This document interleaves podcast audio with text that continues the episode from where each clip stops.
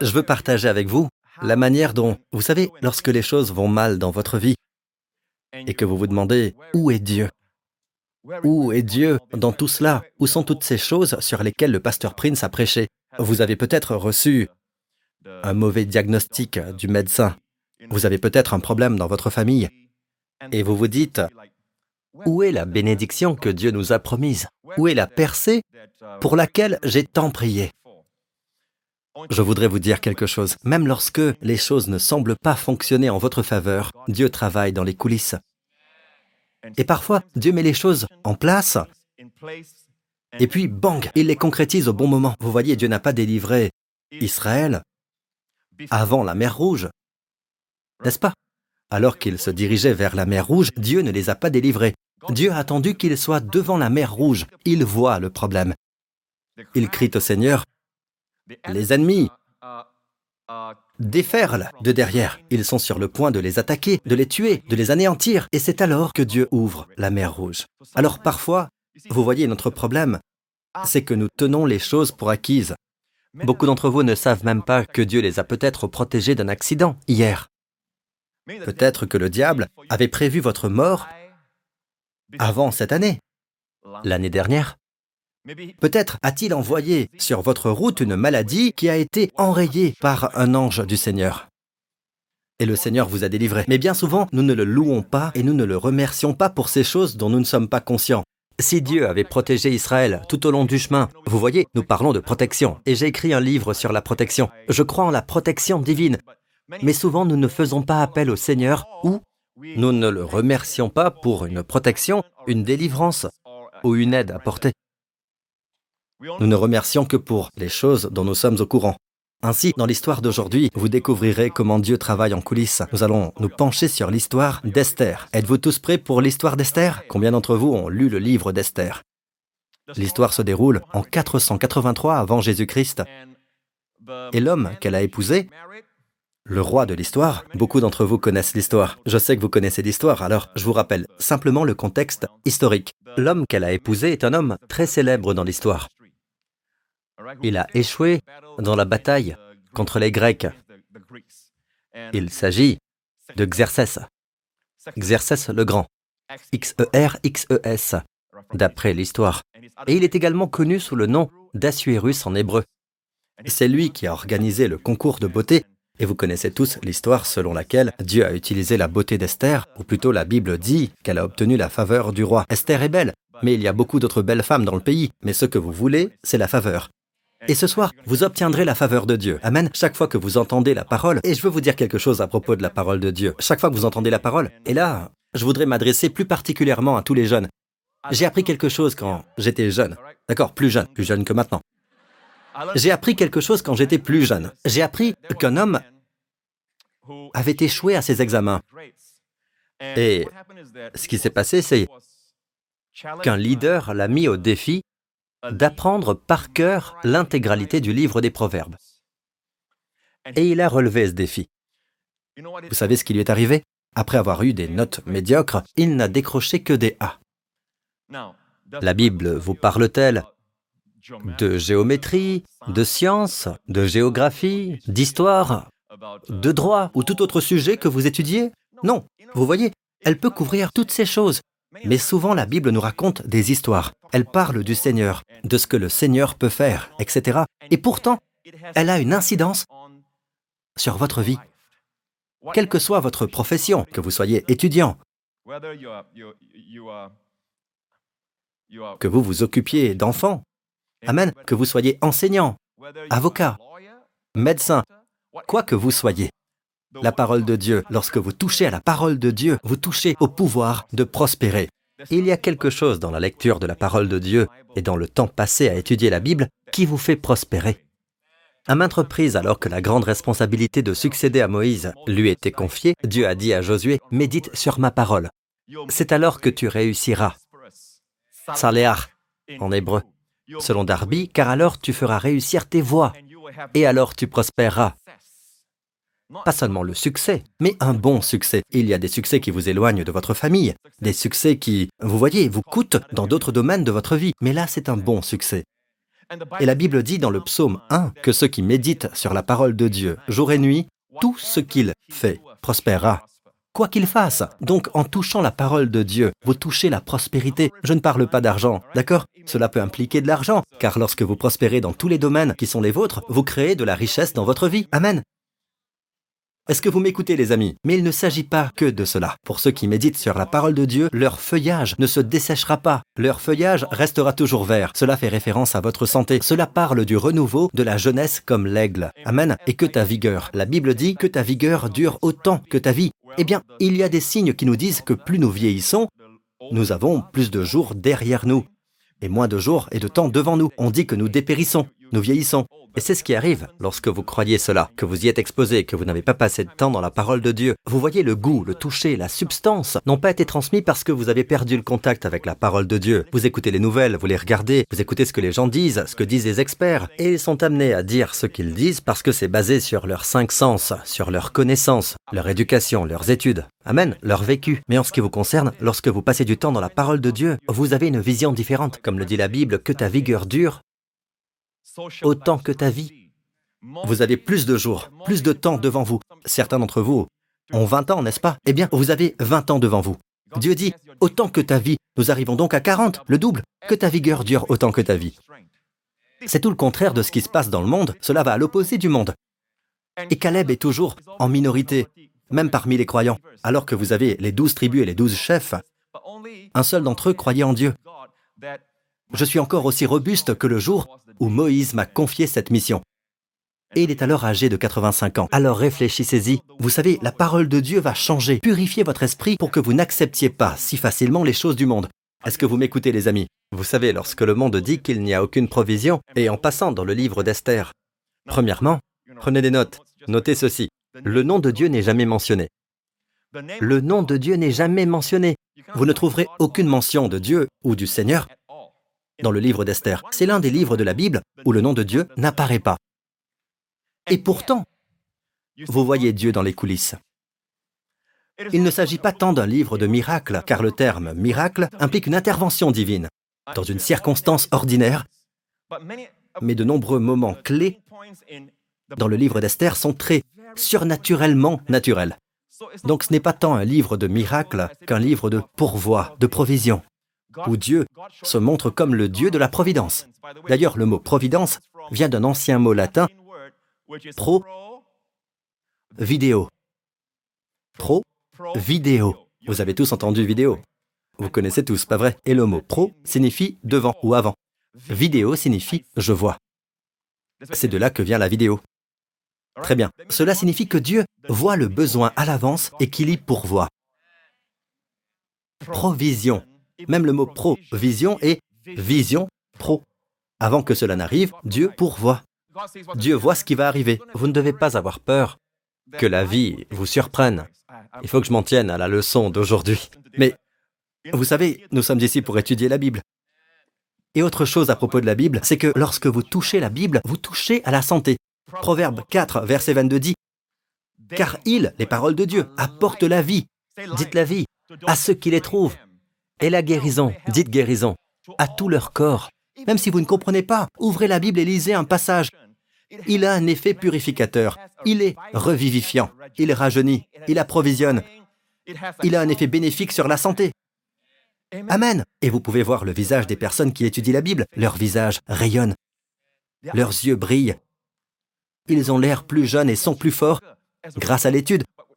Mais dès que vous ne passez pas de temps dans la parole, que vous n'êtes pas en contact avec la parole, vous vous apercevez que votre vie devient morne et que vous devenez naturel. La première chose que nous avons apprise à propos du livre d'Esther, c'est que le nom de Dieu n'y est pas mentionné. D'accord? Mais le nom de Dieu est mentionné dans l'acrostiche. Vous savez ce qu'est un acrostiche, n'est-ce pas? Un acrostiche, prenons par exemple le mot grâce. Comment appelez-vous grâce? G-R-A-C-E. Dans l'acrostiche, chaque lettre est l'initiale d'un mot. Le G pour God, Dieu en anglais, le R pour richesse, le A pour O, AUX, le C pour Christ, le E pour expense dépend en anglais God's riches at Christ's expense. Les richesses de Dieu dépendent de Christ. C'est ça la grâce. Voilà ce qu'est un acrostiche. Savez-vous qu'il y a quatre acrostiches du nom Yahvé dans le livre d'Esther? Ils sont cachés. Alors comment appelez-vous Yahvé J'ai entendu quelqu'un dire YH. Non, non, en hébreu, ça va être Yud He Vav He. Mais pour simplifier, nous disons YHVH. Alors, regardez l'écran. Ça ressemble un peu au chinois. Ce ne sera pas difficile pour vous de comprendre. L'hébreu se lit de droite à gauche. D'accord? De droite à gauche.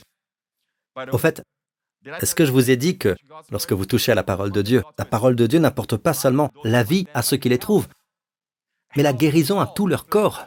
Proverbe 4, verset 22. La guérison à tout leur corps. Vous voyez, lorsque vous prenez des médicaments, bien souvent les médicaments vous donnent, ils aident à soulager une certaine douleur ou un certain état, mais cela ne prend pas en compte la santé de tout votre corps. En fait, cela pourrait même poser un problème ailleurs, des effets secondaires, vous voyez. Cela pourrait vous obliger à aller aux toilettes plus souvent ou autre chose de ce genre. Mais seule la parole de Dieu est un médicament qui guérit. Proverbe 4, 22. La guérison à tout leur corps.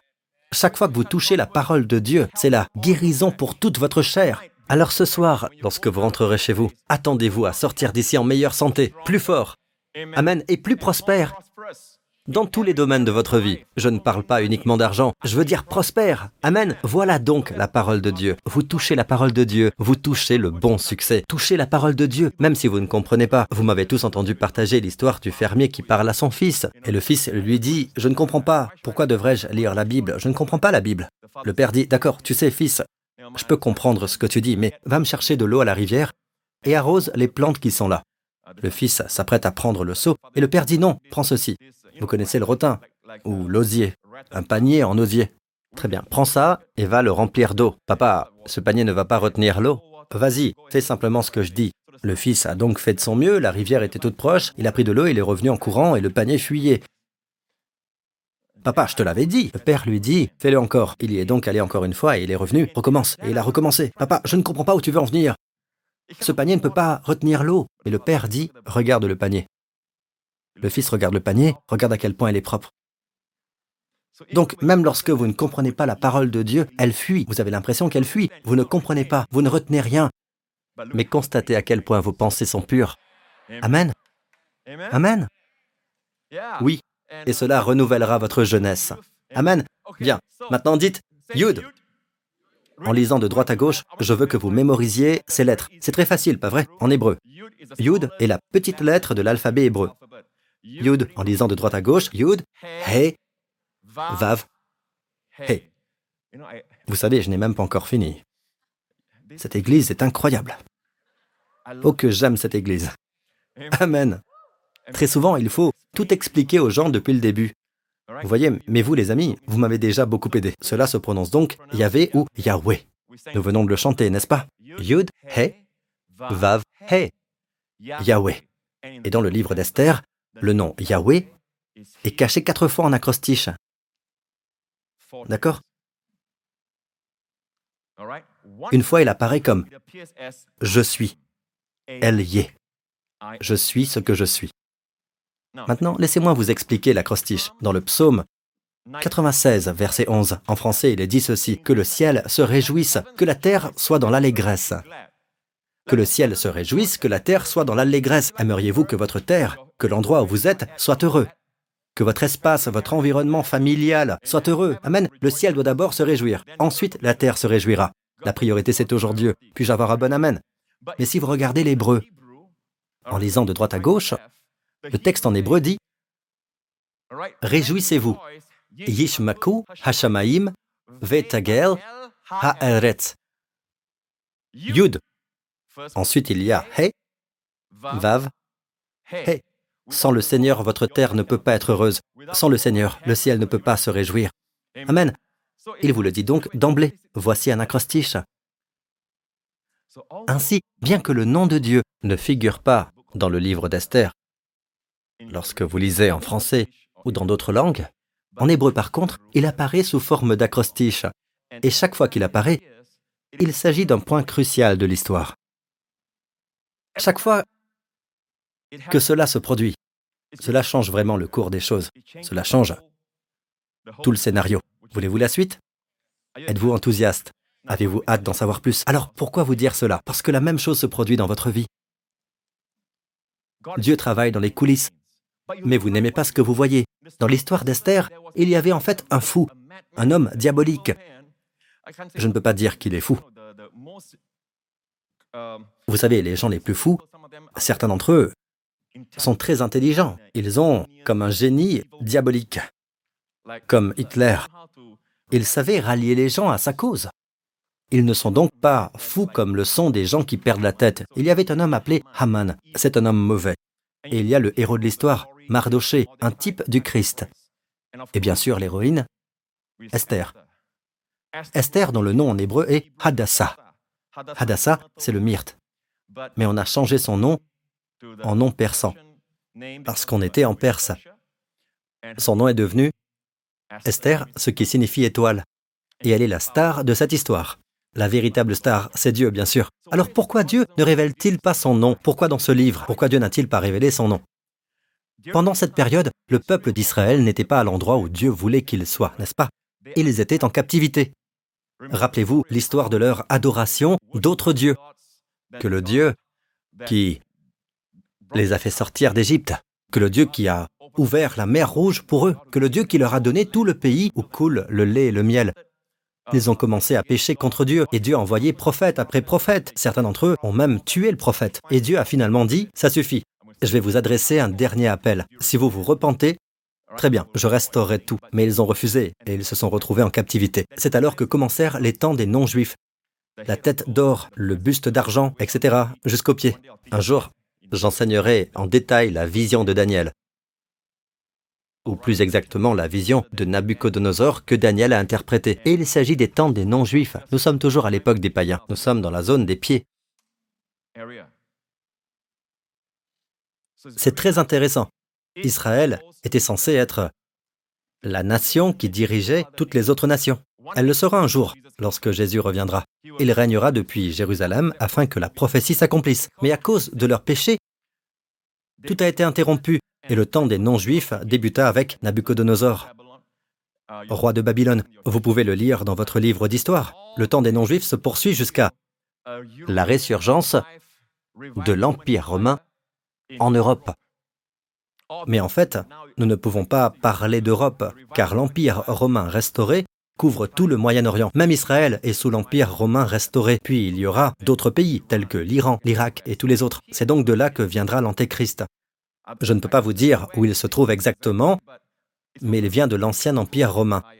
Il va apparaître et apporter la paix, soi-disant la paix mondiale, et là, et régler toutes les questions que le monde se pose. Il semble être très brillant et tout ça, mais son but est d'anéantir les juifs aussi bien que les chrétiens. Mais nous ne serons pas là parce que nous serons enlevés, parce que nous assistons à l'étude de la Bible.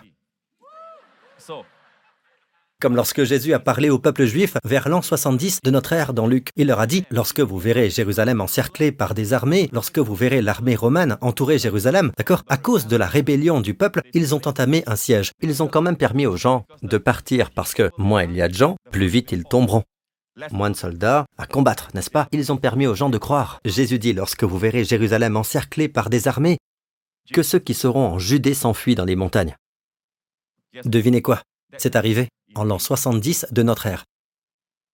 D'accord? Et les chrétiens qui se souvenaient de ce que Jésus avait dit, même avant l'an 70, ils ont compris ce qui se passait. Dès que le siège a été mis en place, ils ont fui le pays. Pas un seul croyant n'est mort. Vous le saviez? Il s'agit donc d'une prophétie. La connaître à l'avance, c'est être prévenu. Bien, entrons maintenant dans la parole, dans l'histoire d'Esther. Donc, les parents d'Esther sont morts et c'est Mardoché qui s'est occupé d'elle. Mardoché était manifestement un homme très âgé et il s'est occupé d'elle. Et le moment est venu, chapitre 1, tous les Indiens vont être ravis. Chapitre 1, verset 1 du livre d'Esther. C'était à l'époque d'Assuérus, de cet Assuérus qui régnait sur 127 provinces depuis l'Inde. Et là, tous les Indiens disent Amen, jusqu'en Éthiopie. L'Inde est donc mentionnée dans la Bible.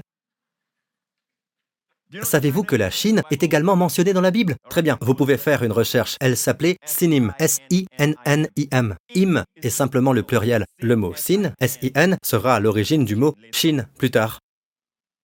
La Bible prophétise donc Le retour de son peuple depuis la Chine également. Quoi qu'il en soit, l'Inde est là. Très bien. Le roi Assuérus siégeait à ce moment-là à Suse, la capitale. La troisième année de son règne, il organisa un banquet pour tous ses princes et serviteurs. Les responsables militaires des Perses et des Mèdes, les nobles et les chefs des provinces furent réunis devant lui. Il étala la glorieuse richesse de son royaume et l'éclatante splendeur de sa grandeur. Cela dura longtemps, 180 jours. D'ailleurs, n'oubliez pas qu'à une certaine époque, après le roi Nabucodonosor, vint le Médo-Perse, le saint d'argent de la vision que Daniel interpréta pour Nabucodonosor, le temps des non-juifs. Ils ont régné depuis l'Afrique du Nord, l'Éthiopie, jusqu'en Inde. C'est un vaste territoire. Et beaucoup d'autres terres n'avaient pas encore été découvertes à cette époque. D'accord? Ils étaient donc la puissance dominante en ce temps-là. Ce roi, Assuérus, invitait donc tout le monde à venir chez lui à Shushan. Vous pouvez en fait regarder sur YouTube ainsi que sur les chaînes documentaires. Aujourd'hui, cet endroit s'appelle Suse. C'est l'histoire de Suse, S-U-S-E, Shushan. D'accord? Et en fait, vous pouvez voir, littéralement, vous pouvez voir qu'ils ont déterré le palais. Bien sûr, vous ne pouvez plus voir la structure, mais vous voyez les vestiges au sol. Dans le chapitre 1, il est question de nacre et de pierre noire. Je l'ai vu de mes propres yeux. Dans les années 90, l'un de mes amis missionnaires s'est rendu sur place, il a pris une photo de lui sur le marbre noir et blanc. Il me l'a montré et vous pouvez encore le voir. C'est comme dans le chapitre 1 qui nous parle du dallage, en marbre noir et blanc. Le palais, les vestiges du palais ont donc été déterrés. D'accord Et le site est toujours là. Si vous faites des recherches, c'est bien d'étudier tout ça, mais pas maintenant, bien sûr. Mais c'est Suse, qui était Shushan, l'ancienne Shushan. Et c'est là que l'histoire s'est passée. La Bible nous dit qu'à cette époque, ils mangeaient et festoyaient. Il y avait 180 jours de célébration. Imaginez ça. Il y avait toutes sortes de victuailles. Et la Bible dit qu'ils buvaient. Ils buvaient du vin dans des coupes d'or, dans des récipients en or. À la fin de cette période, le roi organisa un banquet pour toute la population de Suse. Celui-ci dura sept jours et eut pour cadre le jardin du palais. Le septième jour, il invite sa reine. Il dit Allez chercher ma reine, car il était très fier de sa beauté. Et il demandait à ce qu'elle soit coiffée de la couronne royale quand elle viendra. Ils sont donc allés chercher la reine, mais elle refusa de venir. Elle a dit non à son mari. Et c'est là que l'histoire devient passionnante, car bien avant que le mal ne survienne, Dieu mettait déjà en place les circonstances. La reine a donc dit non, et le roi a demandé quoi? Il était entouré de ses sages. Il leur dit, vous entendez ça? Un des sages dit alors, mon roi, si l'on ne règle cela, toutes les femmes du royaume de Perse ne respecteront plus leur mari lorsqu'elles apprendront ce qui s'est passé. Voyons donc ce qui est écrit. Allons, verset 19. Si le roi le juge bon, il devrait émettre un édit royal pour l'inscrire dans les lois des Perses et des Mèdes avec défense de l'enfreindre. Cet édit interdirait à Vasti de se présenter devant le roi Assuérus et préciserait que le roi donnera le titre de reine à une autre qui soit meilleure qu'elle. Vous savez de qui il s'agit, n'est-ce pas? Esther. Dieu était donc déjà à l'œuvre dans les coulisses. Verset 20. Le décret du roi sera connu dans tout son royaume Malgré son immensité, et toutes les femmes honoreront leur mari, du plus grand au plus petit, les rois et les princes trouvèrent le conseil bon. Nous sommes à un tournant, d'accord? C'est un moment clé. Regardez ces mots. Toutes les femmes honoreront. Et regardez la version hébraïque. He, Vakel, Hanashim, Yitno, qui vient de Nathan. D'accord? Regardez ceci.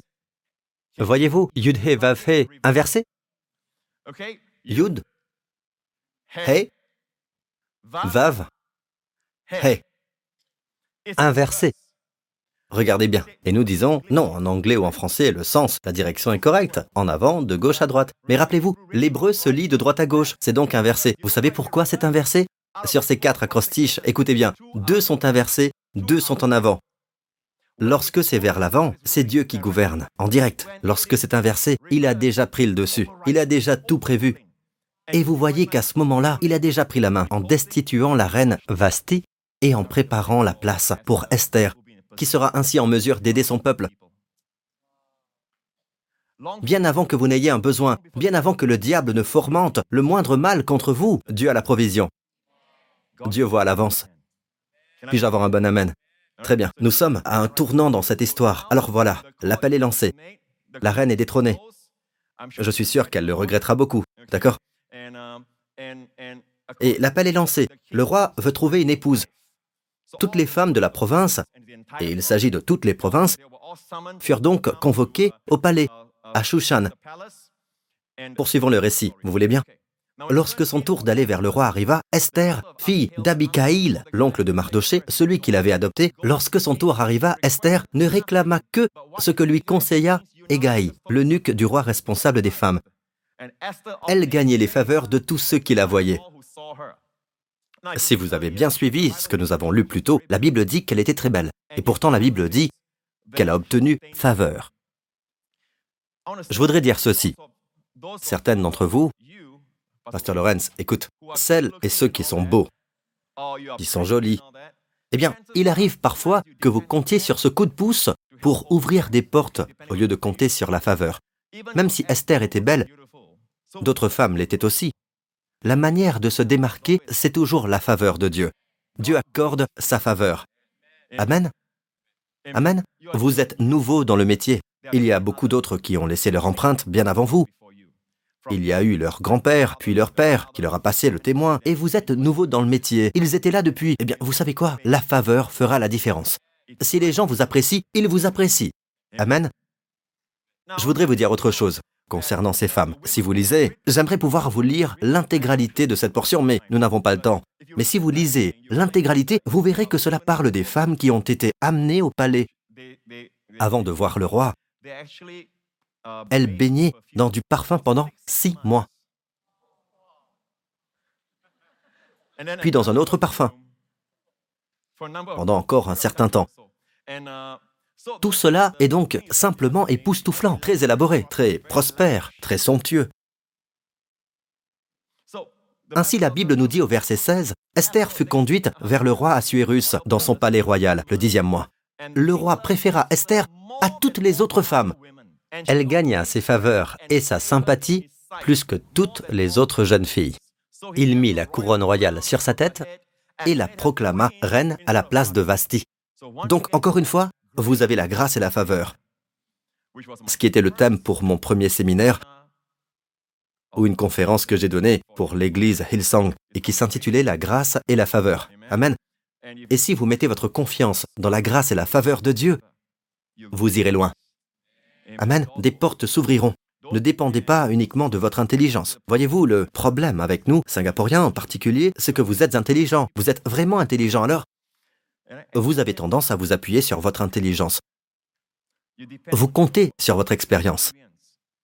Non, remerciez Dieu pour l'éducation reçue. Remerciez Dieu pour votre expérience. Remerciez Dieu pour votre parcours. Remerciez Dieu pour tout ce à quoi vous pouvez penser, pour l'aide reçue, mais que votre cœur dépende entièrement du Seigneur, de sa faveur et de sa grâce. Amen. D'accord? Une fois de plus, la Bible souligne que le Saint-Esprit fait en sorte de nous donner, pour bien faire passer le message, elle gagna ses faveurs et sa sympathie. Bien, continuons.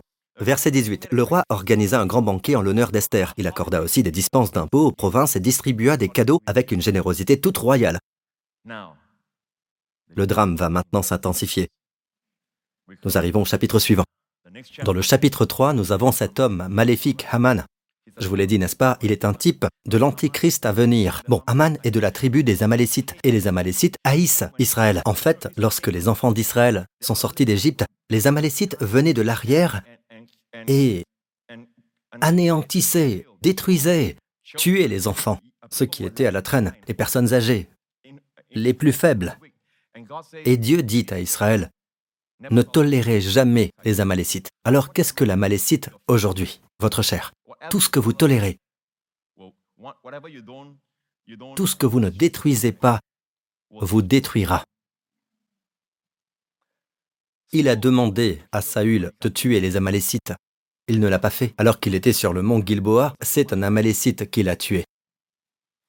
C'était donc un principe. De nos jours, nous ne tuons plus les gens. Aimez votre prochain. Aimez également vos ennemis. Amen.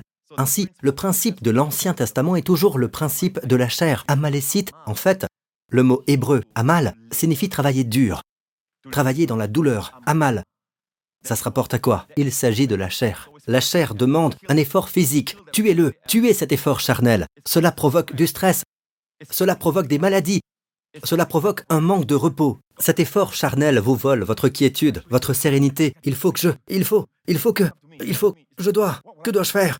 Je vais vous dire, arrêtez ça C'est la malécite, tuez-le, ou c'est lui qui vous tuera. C'est un principe de la Bible. D'accord? Aman est donc de cette tribu des Amalécites. Et nous ne savons pas comment il s'est retrouvé en Perse. Il n'est pas perse.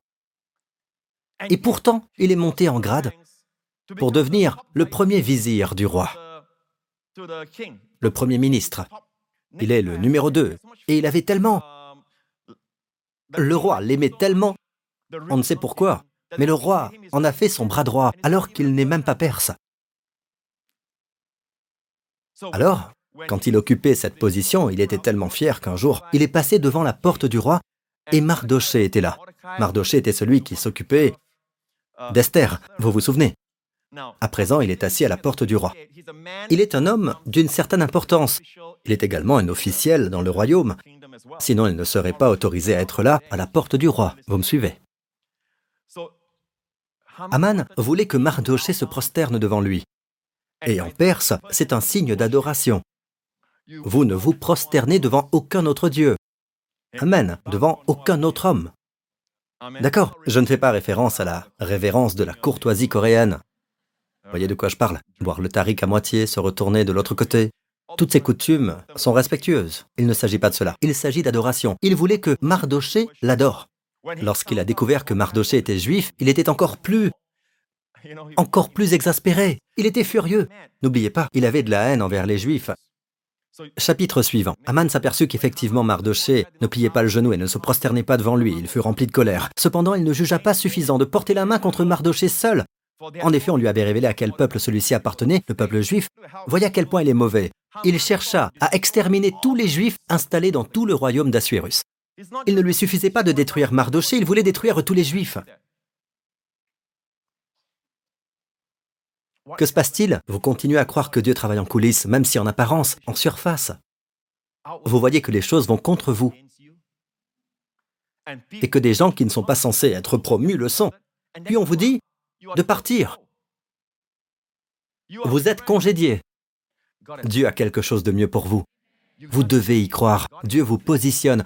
Dieu vous prépare à ne pas avoir à affronter quelque chose que la société devra affronter. Dieu est dans les coulisses et vous avez la faveur de Dieu. Vous voyez, plus vous croyez que lorsque cela arrive, Dieu récolte la gloire. C'est pourquoi Dieu veut la foi, parce que la foi montrera à Dieu, démontrera à Dieu de votre part que vous lui donnerez la louange et la gloire parce que vous croyez que Dieu vous accordera sa faveur. Et lorsque cela se produit, vous savez à qui rendre gloire. Mais si vous marchez, si vous vivez naturellement selon vos sens, si vous ne croyez pas, même quand Dieu fait quelque chose pour vous, vous ne lui rendez pas gloire. C'est pourquoi, sans la foi, il est impossible de plaire à Dieu. Poursuivons. La douzième année du règne d'Assuérus, le premier mois, c'est-à-dire le mois de Nissan, on jeta le pour, c'est-à-dire le sort. C'est comme un dé de l'époque, mais il le faisait tourner. On l'appelait pour, d'où le mot Purim. Aujourd'hui encore, le peuple juif célèbre Purim pour commémorer la victoire sur Aman et la façon dont Dieu a préservé le peuple juif à l'époque d'Esther. C'est la fête d'Esther et il la célèbre chaque année. Elle porte le nom de Purim, le pluriel de pour. Pour est en fait le dé ou le sort. Ils le font tourner. Et vous savez ce qu'ils ont fait? Ce qu'Aman a fait avec ses hommes. Il leur a dit Trouvons un jour pour les tuer et je le recommanderai au roi. Ils firent donc tourner le pour et le sort désigna le treizième jour. C'est peut-être de là que vient la tradition, la superstition, selon laquelle le 13 est un jour néfaste. Mais pour son peuple, Dieu transformera un jour néfaste en jour mémorable. Un jour de victoire, un jour que vous célébrerez. Vous allez bientôt voir cela se produire, d'accord? C'est donc le treizième jour que le sort a désigné. Poursuivons. On convoqua les secrétaires du roi le treizième jour du premier mois et l'on écrivit un message. Le message fut écrit au nom du roi Assuérus et l'on y apposa L'empreinte du roi. Bien, voyons la suite. Le verset 13. Voilà. Les lettres furent envoyées par l'intermédiaire de coursiers dans toutes les provinces du roi. Elles disaient qu'il fallait exterminer, massacrer, supprimer tous les juifs, jeunes et vieux, petits-enfants et femmes, en un seul jour. Et quel jour était-ce?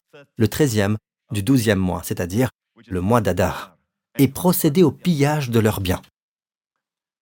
Oh, je ne vous ai pas dit ceci. Aman alla trouver le roi et lui dit, Mon roi, je dois te le dire, vois-tu, il y a un groupe de personnes dans ton royaume, je ne sais pas trop comment te le dire, mais je suis... Je suis très inquiet pour toi, mon roi. Tu sais que mon cœur t'appartient, n'est-ce pas, mon roi? Mais ces gens-là, ils pratiquent leurs propres lois. Ils ne se soucient pas de tes lois. Et s'ils continuent, ils vont propager ce message et cela va détruire ton royaume. Tu sais, cela ne t'apportera rien de bon. Et le roi dit vraiment? Mais quel genre de personne est-ce? Ce sont des juifs. Alors je te le demande. Permets que mes hommes et moi les anéantissions pour toi. Et il suggéra que cela se fasse le jour même, d'accord?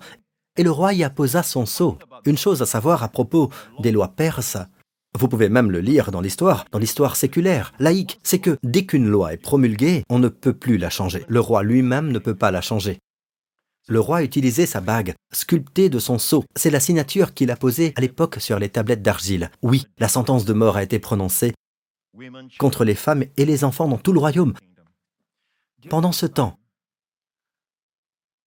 sur les terres de Jérusalem, un décret avait déjà été prononcé. Je vais vous raconter toute cette partie, d'accord? Le décret avait été pris pour par Cyrus, qui était le prédécesseur, pas le prédécesseur immédiat, mais le prédécesseur d'Assuérus. Le roi Cyrus avait en effet décrété que tout le peuple juif pouvait retourner à Jérusalem. Il a dit, vous pouvez tous rentrer. Il les avait autorisés et encouragés à partir. Mais vous savez pourquoi? Son nom avait été prophétisé par le prophète Ésaïe bien avant sa naissance. Cyrus était le roi de Perse, qui a permis aux Juifs de retourner en Judée. D'accord? Ainsi, parmi les Juifs qui retournèrent, se trouvaient Édras et Néhémie. Lorsque l'histoire d'Esther se déroulait, Édras et Néhémie se trouvaient à Jérusalem. Ainsi, au moment du décret en vue d'éliminer tous les habitants, les juifs du royaume, la Judée à l'époque, Israël à cette époque, était sous le royaume de Perse, ce qui signifie qu'Edras et Néhémie allaient également être éliminés, ainsi que tous les gens qui étaient revenus. On se demande alors comment Mardoché et Esther sont restés en arrière. La réponse ne nous est pas donnée. Peut-être que le Seigneur leur a dit de rester en arrière. Voici donc comment s'est déroulée l'histoire. Vous ne connaissiez pas les différents moments, n'est-ce pas? Ce qui signifie que tous les survivants qui sont revenus au pays ont également été tués. Mais bien avant que cela n'arrive, Dieu a préparé quelqu'un dans le palais. N'est-il pas surprenant que Dieu ait préparé Moïse dans le palais du Pharaon? De petites choses, de petites choses se produisent et Dieu peut. Vous voyez, un bébé qui pleure, qui aurait pu s'attendre à ce que la fille du Pharaon, qui se baignait un jour, aperçoive un panier et l'ouvre. Et les pleurs d'un bébé changeront complètement le destin d'une nation. Il a touché son cœur. À ce moment-là, si elle avait dit non et repoussé le bébé, c'en était fini. Dieu peut travailler avec les choses les plus petites. Et parce que nous sommes des prédicateurs fiers, d'accord? Je vais commencer par moi-même, Marc et d'autres. Nous sommes des gens, bien des fois, nous cherchons les grandes choses, nous passons à côté des petites. Des petites choses que Dieu accomplit dans notre vie. Mais Dieu peut utiliser les toutes petites choses pour changer les choses en votre faveur. Les pleurs d'un bébé, la colère, le tempérament d'une femme, Vasti. Et puis, Dieu l'a destitué. Dieu peut agir à travers toutes ces choses. Dieu fera que la colère de l'homme le glorifie. Je pense que c'est dans les psaumes. Nous avons le verset ici. Il est dit, car la colère de l'homme te louera. Tu te ceindras du reste de la colère. Vous comprenez ce que cela signifie ou pas? Même si l'homme est en colère contre Dieu, même si l'homme est en colère contre ses enfants, Dieu peut utiliser la colère de l'homme pour se glorifier. Vous le verrez. Et quelle que soit la colère qui reste, Dieu l'utilisera pour se ceindre, pour se revêtir. Alléluia. Revenons à Esther. Le jour a donc été fixé. Vous me suivez jusqu'ici? Que va-t-il se passer? Dans le chapitre 4, nous retrouvons Mardoché qui criait à pleine voix son amertume, recouvert d'un sac et de cendres. Il avait entendu le décret et il avait envoyé un message. Il n'avait pas accès au palais. Mais Esther y était. Alors il a envoyé un message par l'intermédiaire d'un messager à Esther disant, voyons ce qu'il a dit au verset 14. En effet, si tu gardes le silence maintenant, le secours et la délivrance surgiront d'autre part pour les Juifs, tandis que ta famille et toi, vous mourrez. Qui sait, peut-être est-ce pour une circonstance telle que celle-ci que tu es parvenu à la royauté. Me permettez-vous de vous dire quelque chose Si Dieu permet que nous soyons utilisés pour faire quelque chose, considérez cela comme un privilège. Vous savez pourquoi? L'aide viendra quand même d'ailleurs. Si vous ne voulez pas faire le boulot, D'accord Puis-je dire ceci? Dieu n'est pas à court de ressources. Lorsque Dieu vous dit de faire quelque chose, il prévoit de vous bénir, il vous positionne de tous les bateaux, Je veux dire, Pierre n'est pas le seul avec un bateau sur le lac de Galilée. Il y a d'autres bateaux également. Mais lorsque Jésus est monté dans ce bateau et qu'il a dit, puis-je emprunter ton bateau pour prêcher aux gens car il me presse Il a prêché depuis l'eau. Et vous savez, l'acoustique est incroyable. Lorsque vous prêchez depuis l'eau, cela porte votre voix à tous les milliers de personnes près du lac de Galilée. D'accord? Cela peut sembler être du temps perdu pour les pêcheurs. Perdu entre guillemets. Les pêcheurs auraient pu l'utiliser pour pêcher.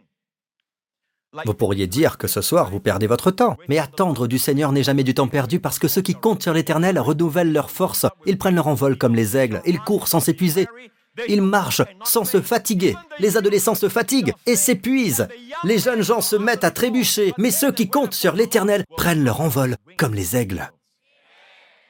Ils courent sans s'épuiser. Waouh, comment ça se fait? Ils marchent sans se fatiguer. Le secret, c'est de compter sur le Seigneur. Laissez donc le Seigneur prendre ce bateau. Amen. Après avoir prêché, le Seigneur dit, Pierre, allons pêcher. Pierre dit, Attends, non, non. Allons pêcher. Et c'était une pêche si abondante que le filet était sur le point de se rompre et le bateau de couler. Il est un bon rémunérateur. Imaginez maintenant s'il était parti avec le bateau de quelqu'un d'autre. Cette personne aurait reçu toutes les bénédictions. Lorsque le Seigneur vous dit de faire quelque chose, il vous positionne. C'est un privilège. Car si vous ne le faites pas, le secours et la délivrance surgiront d'autre part. Et qui peut dire, si vous n'êtes pas venu dans le royaume pour un moment comme celui-ci? Amen. Et Esther dit de répondre à Mardoché. Je suis convaincu qu'il y a des dirigeants qui ne se bougent pas parce qu'ils ne veulent pas renoncer à quelque chose. Alors vous voyez, ils s'assoient. Ils voient d'autres personnes bénéficier de la bénédiction qu'ils auraient pu avoir. Des gens qui ont eu l'onction et l'appel qu'ils auraient pu avoir. Mais ils ont dit non à Dieu. Et cette personne a dit oui et elle a obtenu ce qu'elle était censée obtenir. Il y a des choses que Dieu récompense, des choses que nous pouvons tous avoir par la grâce à travers la foi, mais il y a des choses pour lesquelles il vous donne la grâce. Elle peut être vaine si vous ne l'utilisez pas, mais si vous le faites, il vous récompensera pour avoir utilisé la grâce accordée. C'est ce qu'on appelle une récompense. Très bien, continuons. Nous sommes à la fin du chapitre 4. Nous arrivons maintenant où nous n'avons eu qu'un acrostiche jusqu'à présent, n'est-ce pas? Nous allons maintenant arriver au chapitre où il y a deux acrostiches. Un autre point crucial. C'est donc une situation désespérée. Amen.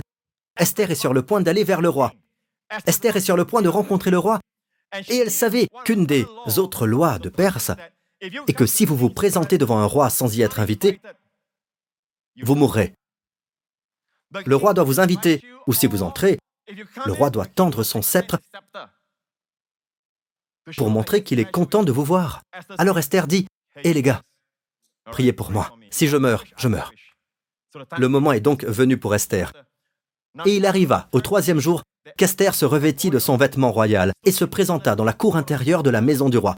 Bien, voyons la suite. Verset 2, il est dit, Et aussitôt que le roi vit la reine Esther se tenant dans la cour, elle trouva quoi? Faveur à ses yeux. Et le roi tendit à Esther le sceptre d'or qui était dans sa main. Et Esther s'approcha et toucha le bout du sceptre. Et le roi lui dit, Que veux-tu, reine Esther? Et quelle est ta requête? Quand ce serait jusqu'à la moitié du royaume, elle te sera donnée. Bien. Poursuivons. Voilà, nous y sommes. Verset 4. Et Esther dit, si le roi le trouve bon, que le roi et Aman avec lui viennent aujourd'hui au festin que je lui ai préparé. Mesdames, c'est ce qu'on appelle le timing. Elle n'a pas dit Sauve mon peuple directement. Parfois, il faut être stratège. Amen. Passer par son estomac. Amen. Et puis, vous voyez, elle l'invite et elle crée un suspense. C'est surprenant ce qu'elle fait. Et elle a laissé venir le roi et Aman. Et ces mots dans le verset 4, que le roi et Aman avec lui viennent. Voilà un acrostiche. Voyons cela de plus près. Yavo, Hamelek, Verman, Hayon. Alors cette fois-ci, c'est lu de droite à gauche, car ces mots sont prononcés dans l'instant même. Yud, He, Vav, He. Tout est lié à ce banquet que vous allez bientôt découvrir. D'accord Alors, Haman était tellement fier, Haman était très heureux, il est rentré chez lui et il a raconté tout ça à sa famille, vous voyez. Passons au banquet. Plus bas. Et le roi dit à Esther pendant qu'on buvait le vin, Quelle est ta demande? Elle te sera accordée. Bien. Verset suivant, et Esther répondit et dit, Voici ma demande et ma requête. Ainsi, même à l'heure du banquet, elle dit, Je veux organiser un autre banquet demain. Créant à nouveau du suspense. Vous voyez, le roi dit, Dis-moi ce que tu veux. Je te donnerai la moitié du royaume. Je veux seulement ceci, c'est ma demande. Viens demain, s'il te plaît. D'accord? J'organise un autre banquet. Et c'est ce jour-là qui a tout changé. Voyons la suite. Et ce jour-là, Aman sortit joyeux et le cœur gai. Mais lorsque Aman vit à la porte du roi Mardoché, qui ne se leva ni ne bougea pour lui, Aman fut rempli de fureur contre Mardoché. Mais Aman se contint et rentra dans sa maison, et il envoya et fit venir ses amis, et sa femme. Poursuivons. Verset 11. Et Aman leur raconta la gloire de ses richesses et le nombre de ses enfants. Il s'est vanté auprès de tous ses amis. Ce gars a un vrai problème d'orgueil. Pas vrai? Et l'orgueil précède la chute. C'est bien vrai. Et tout ce en quoi le roi l'avait agrandi et l'avait élevé au-dessus des princes et des serviteurs du roi. Et Aman dit, la reine Esther n'a même fait venir personne avec le roi au festin qu'elle a fait. Excepté moi. Et pour demain aussi. Je suis invité chez elle avec le roi. Nous continuons, verset 13. Mais tout cela ne me sert de rien, aussi longtemps que je vois Mardoché, le juif, assis à la porte du roi. Et Zeresh, sa femme, et tous ses amis lui dirent qu'on prépare un bois, haut de 50 coudées, pas loin de 23 mètres. Vous voyez sa folie. Et c'est derrière sa maison que cela a été construit. Vous verrez plus tard que la structure est construite derrière la maison de Haman, parce qu'il veut voir Mardoché pendu, haut et court. Et la chose plut à Haman. Revenons au verset 13. Mais tout cela ne me sert de rien, est un autre acrostiche. Et cette fois-ci, inversé. Regardez cela. Cela ne me sert de rien. De l'hébreu inversé, de gauche à droite, Yud, He, Vav, He. Aman est en colère contre Mardoché et Dieu fait en sorte que la colère de l'homme le glorifie. Car il aurait pu avoir pardonné, il aurait pu changer, mais non. Et à cause de cela, Dieu fera en sorte que la colère de l'homme le glorifie. Ainsi, quoi que les gens fassent contre le Seigneur ou contre son peuple, Dieu fera en sorte qu'il le loue. Attendez, attendez un peu. Même dans votre vie personnelle, le diable a pu sembler faire des incursions. Attendez, la santé que vous retrouverez sera plus forte. Amen, la provision sera plus importante. Votre destination, c'est l'abondance. David dit, Il est bon pour moi d'être humilié. Il m'a mis au large. Nous ne faisons pas du camping dans la vallée. Le Seigneur me conduit à travers la vallée. Il ne m'a pas conduit à rester là, mais à travers. Amen. Il n'est pas question de s'installer, de tourner en rond. Non, à travers la vallée. Revenons à Esther, chapitre 5. Très bien. Je dois vous lire le prochain chapitre, d'accord? C'est mon chapitre préféré. Nous conclurons bientôt. C'est mon chapitre préféré, alors je dois vous le lire. Encore une fois, je vous l'ai dit tout à l'heure, Dieu utilise quoi? Les choses les plus simples. Par exemple, c'est Dieu qui donne le sommeil aux mendiants ou aux rois. Nous tenons le sommeil pour acquis, mais Dieu donne le sommeil et Dieu peut enlever le sommeil. Parfois, vous passez une nuit blanche et vous demandez au Seigneur, Qu'est-ce que tu veux me dire? Prenez votre Bible. Même s'il s'agit d'une attaque ou d'autre chose, prenez votre Bible. Passez ce temps avec le Seigneur. Prendre sa Bible, c'est prendre la provision. Prendre la Bible, c'est prendre la santé. Prendre la Bible, c'est profiter des qualités d'une jeunesse renouvelée. Prendre sa Bible, c'est prendre la sagesse. Alors cette nuit-là, dites cette nuit-là, cette nuit-là, Lorsque la famille d'Aman parle de construire une potence de presque 23 mètres de haut pour y pendre Mardoché alors que tous ces mauvais plans se déroulaient dans cette maison, cette même nuit, cette nuit-là le sommeil fuyait le roi.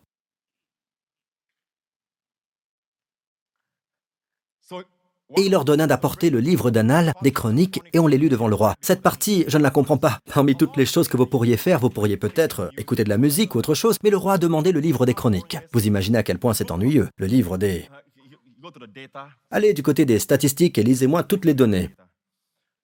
C'est comme si... Mais c'était l'œuvre de Dieu. Peut-être que Dieu voulait que le roi s'ennuie et qu'il s'endorme. Je ne sais pas, d'accord? Il a donc lu les chroniques et il s'est avéré, pour faire court, d'accord, à cause du temps, il s'est avéré que Mardoché avait fait une faveur au roi. Mardoché a entendu parler de ces deux gardiens des portes qui ont essayé de tuer, qui ont comploté pour tuer le roi. Il l'a révélé à quelqu'un qu'il a révélé aux autorités et les deux gardiens ont été arrêtés. Le nom de Mardoché figurait dans les chroniques, mais il n'a jamais été récompensé pour cela. Le roi n'en a jamais rien su, jusqu'à cette nuit où il souffrit d'insomnie. Et le roi dit Quel honneur et quelle distinction a-t-on conféré à Mardoché à cause de cela? Le roi connaît maintenant son nom.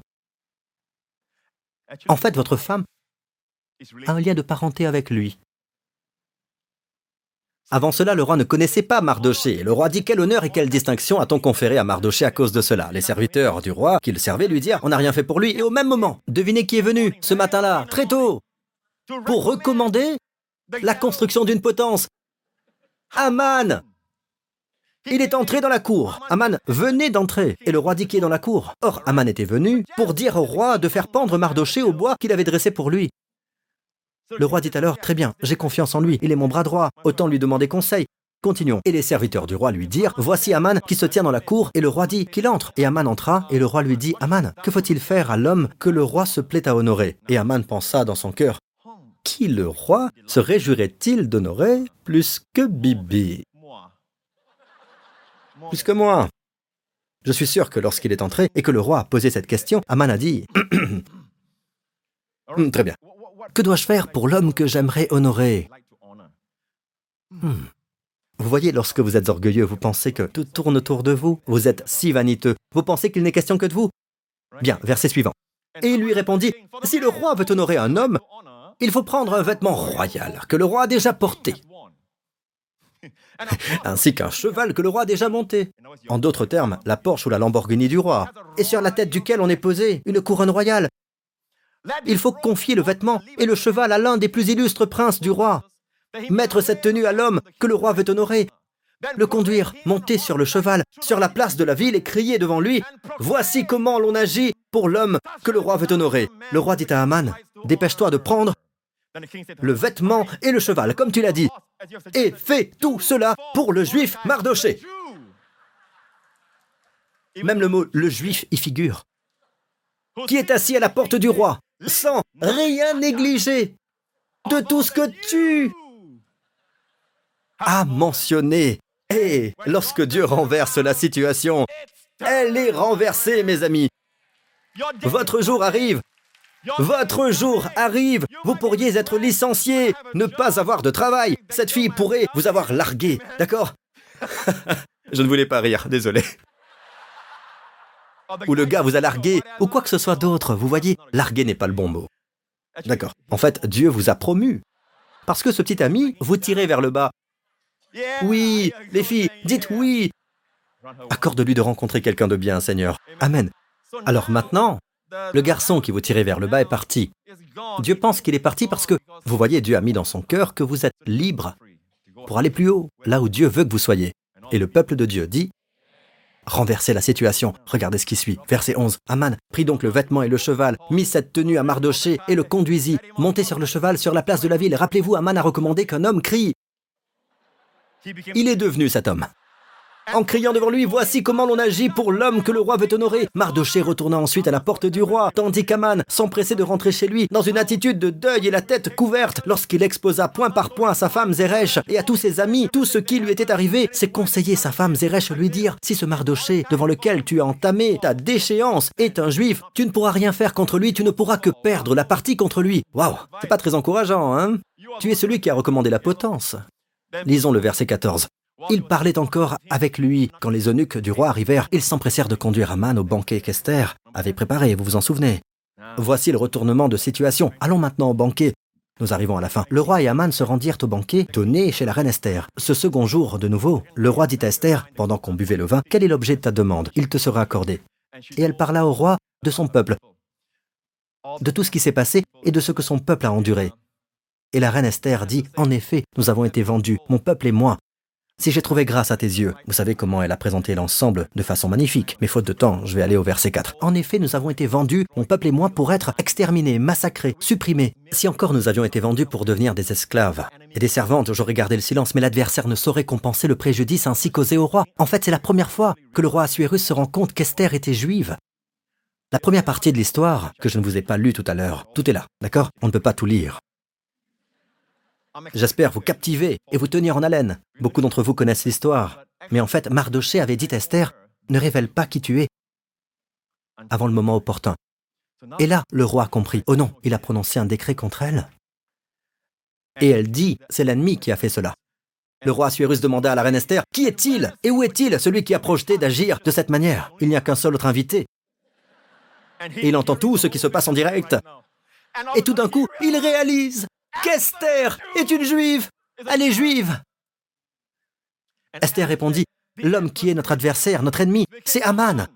Le misérable que voici, Aman trembla de terreur devant le roi et la reine.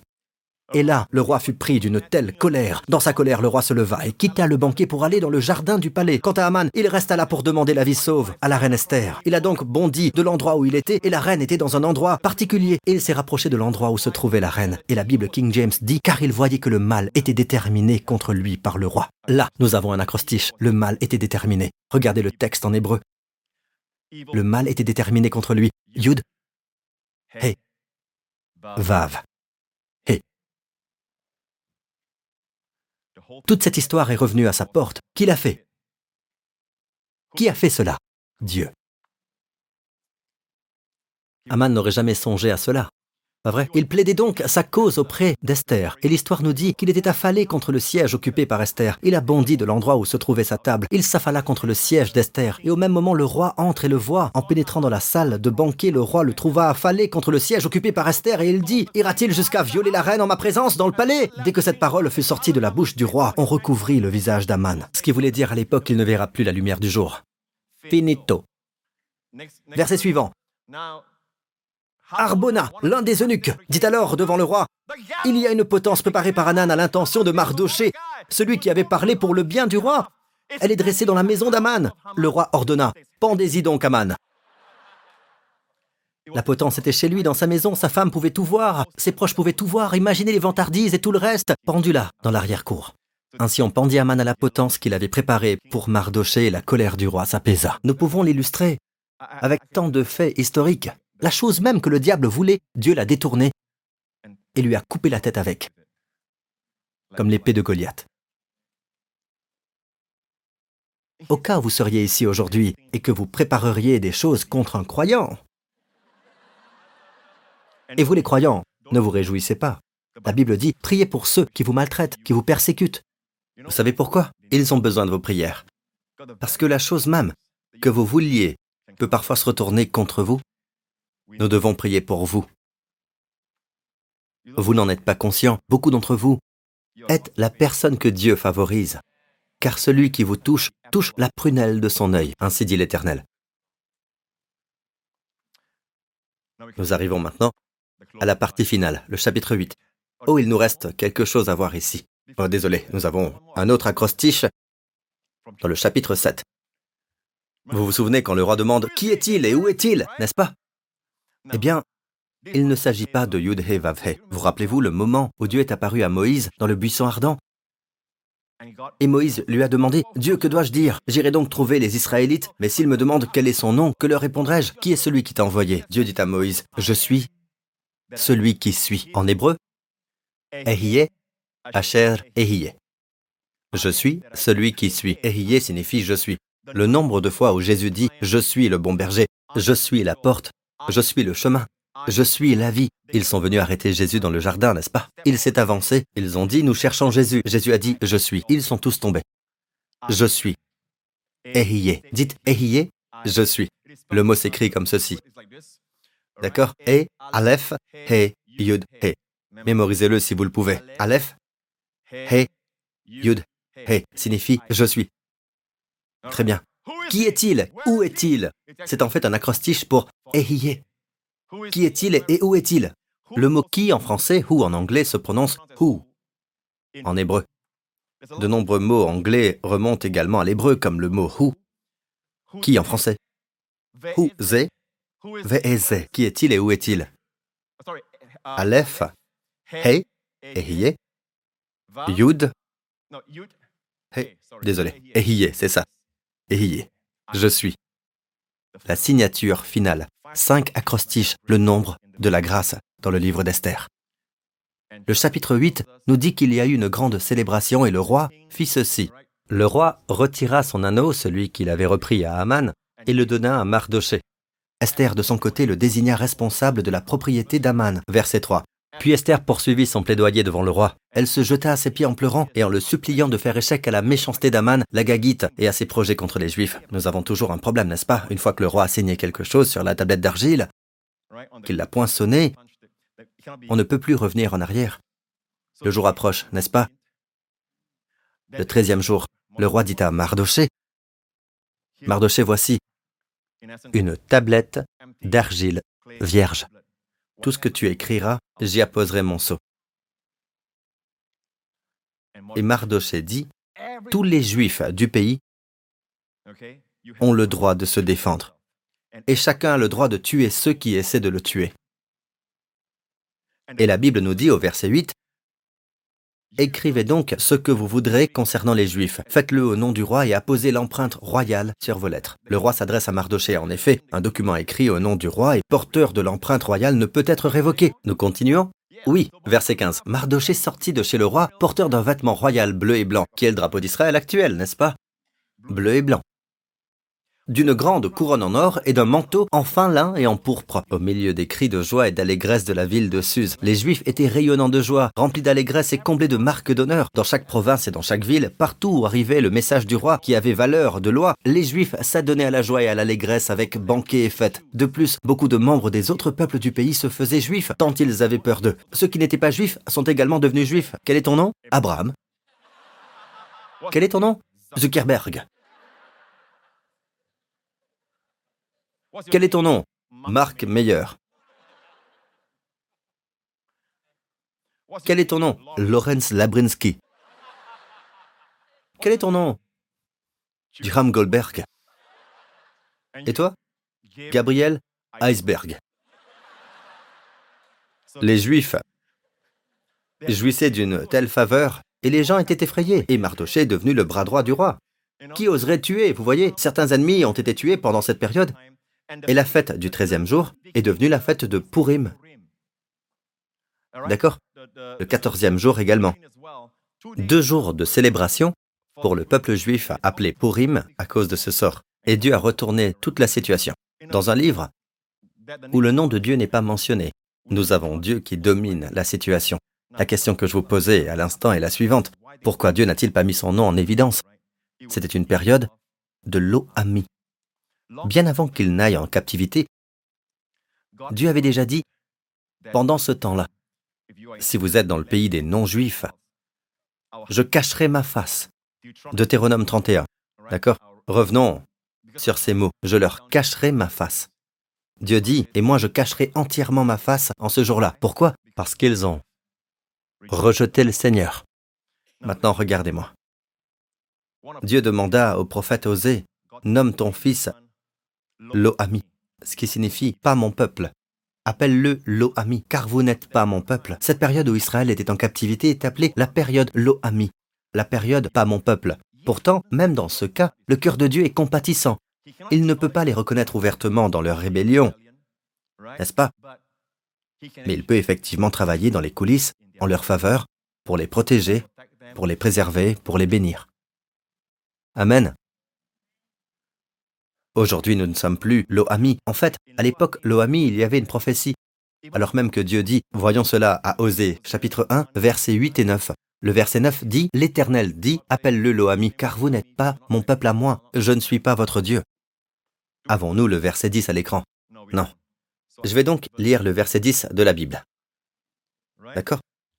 Je vais en fait vous lire un passage de Romains 9, croyez-le ou non, le verset 10 de Osée 1, est cité par Paul dans Romains chapitre 9. Quelle bonne façon de terminer notre service de ce soir. Amen.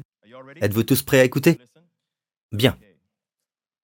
C'est ce que Dieu dit dans Romains 9, verset 25. Mais voyons d'abord le verset 24. Ainsi, il nous a appelés, non seulement d'entre les Juifs, mais encore d'entre les non-Juifs, les Chinois, les Indiens, tous les non-Juifs. D'accord? Les Indo-Chinois sont aussi des non-Juifs. C'est aussi ce qu'il dit dans le livre d'Osée. J'appellerai mon peuple celui qui n'était pas mon peuple, et bien-aimé celle qui n'était pas la bien-aimée. Et là, on leur disait, Vous n'êtes pas mon peuple, ils seront appelés fils du Dieu vivant. Jésus est venu et a accompli. Nous ne vivons plus à cette époque. Même lorsque nous échouons et que nous gâchons tout, Dieu ne nous abandonne pas. Il ne cache pas sa face. Ils étaient sous la loi dans l'Ancien Testament. Nous, nous avons Jésus comme grand prêtre.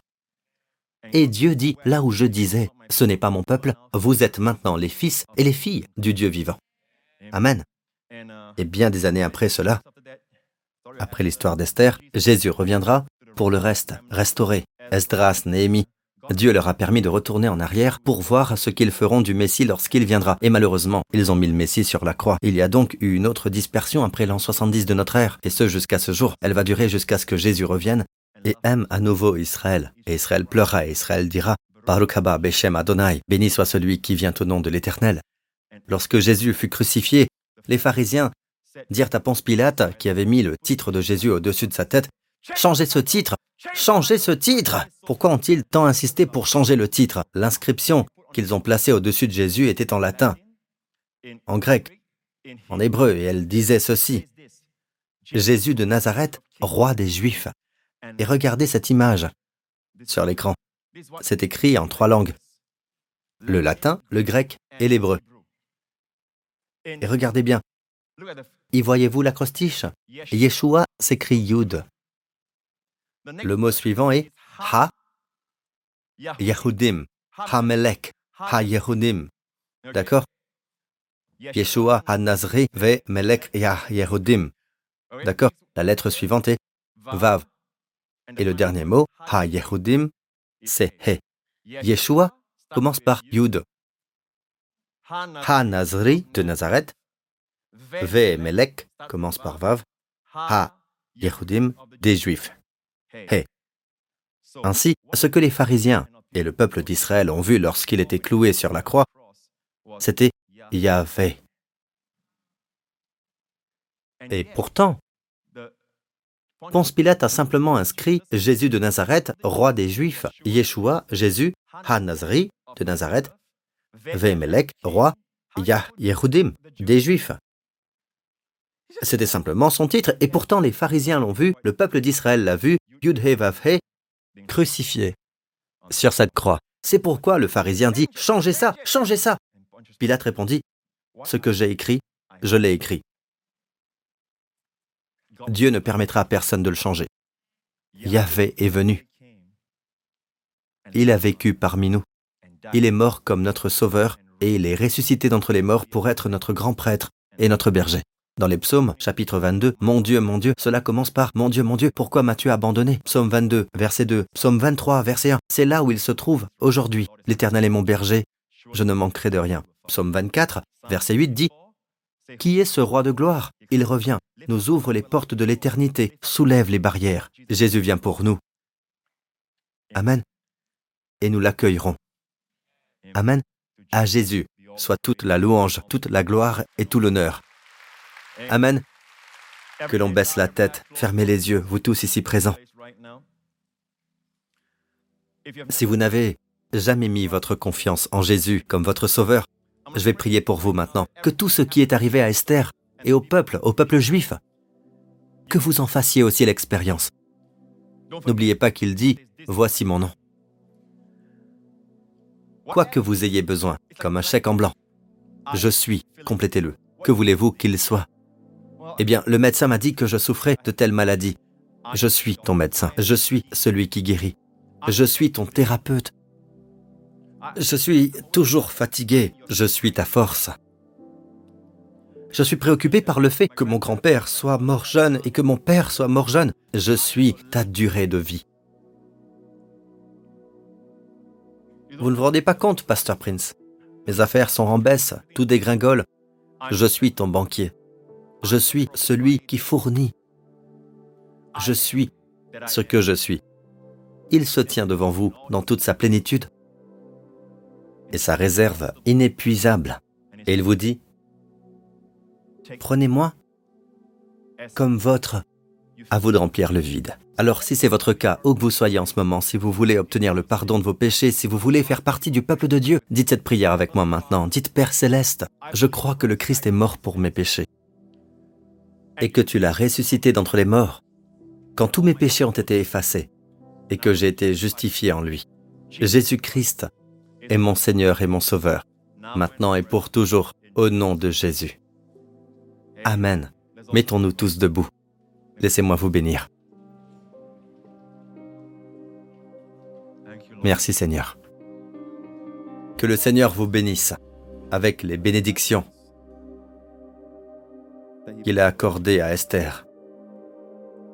La faveur et la grâce Puissiez-vous obtenir la faveur et la grâce de ceux auprès de qui Dieu veut que vous ayez la faveur.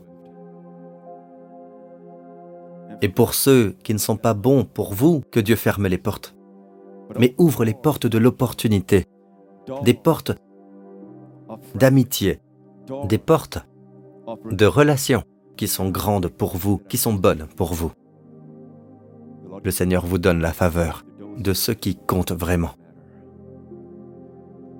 Le Seigneur vous accorde d'être toujours au bon endroit au bon moment. Toujours. Et le Seigneur vous accorde qu'aucune arme ne se forme contre vous, même celle que vous ne connaissez pas, que toute langue parlée ou qui parle en ce moment même contre vous, ou toute tentative ou plan de l'ennemi, du méchant Aman contre vous. Le Seigneur fait que tout cela tombe à terre et ne prospère pas. Et le Seigneur fait prospérer tout ce que vous faites, tout ce que vous touchez, et que votre feuillage soit toujours vert. Que le Seigneur vous accorde et vous bénisse par la sagesse, l'intelligence, la connaissance, de sorte que lorsque vous ouvriez les Écritures, elles vous sauteront aux yeux, qu'elles vous parleront, pour que vous puissiez toucher la vie. Vous pouvez toucher la sagesse, toucher la provision, vous pouvez toucher la santé, la plénitude et la guérison de votre corps. Que le Seigneur vous accorde l'esprit de sagesse et de révélation qui vous le fasse connaître. Et que tout ce que vous faites, pensez et dites glorifie l'unique Yahvé, Yeshua, Yahvé qui sauve, au nom de Jésus. Et le peuple de Dieu dit, que Dieu vous bénisse. À très bientôt.